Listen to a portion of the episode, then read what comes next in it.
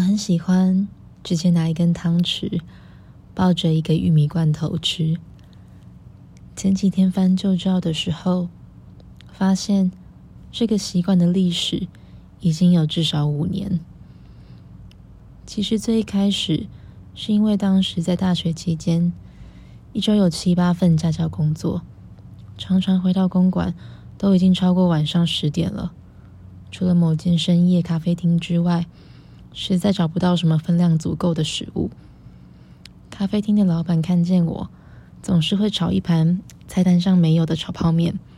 他知道我不吃猪肉，所以都改用鱼。然后每次都坚持只收我一百块。感激之余，也感到诚惶诚恐，因此也不敢天天上门去蹭饭。而我住在水源 BOT，其实也不适合煮饭。对我来说，煮饭给自己吃是一件很私密的事。就像裸睡一样，所以三年来我只碰过开放空间的共用电磁炉跟烤箱不到两次，也只是用来加热食物而已。总之，路口的超商就变成我最常买晚餐的地方。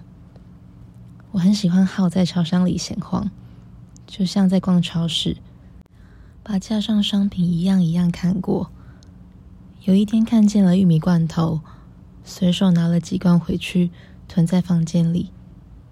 后来某个晚上，在一个又累又饿，但又无法走出房门的低迷状态下，玉米罐头成了我的救赎。从那之后，每年的五月一号，当大家都在疯狂转发那三十罐王家卫的浪漫、重庆森林的凤梨罐头时，我都会忍不住会心一笑，心想着哪天会不会有谁在我离开之后，也这样用玉米罐头思念我。提到思念，最近久违的深刻体验想念一个人的感觉。上周我告诉那个人，在日本文化里，黄昏又叫逢魔时刻，是容易遇到妖怪的时刻。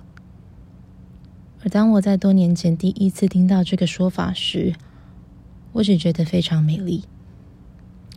当下脑海里浮现的所谓妖怪，并不是面目狰狞、血盆大口的那种，看到的是人们穿了一整天的那层外壳，随着夕阳降下，也慢慢慢慢的脱去，原生的，或是稍微更靠近原生的模样显露。黄昏时走在路上，我看着街上的路人，想象每个人的原型。有人感觉其实是一只背上有刺的紫色鸵鸟，有人则是粉红色毛茸茸的巨大蟑螂，奇形怪状，可爱的很。每个人的特征都独特鲜明，心底最后想起了一句：“亲爱的。”我们谁不是妖怪呢？亲爱的，亲爱的，日落后迎来月升。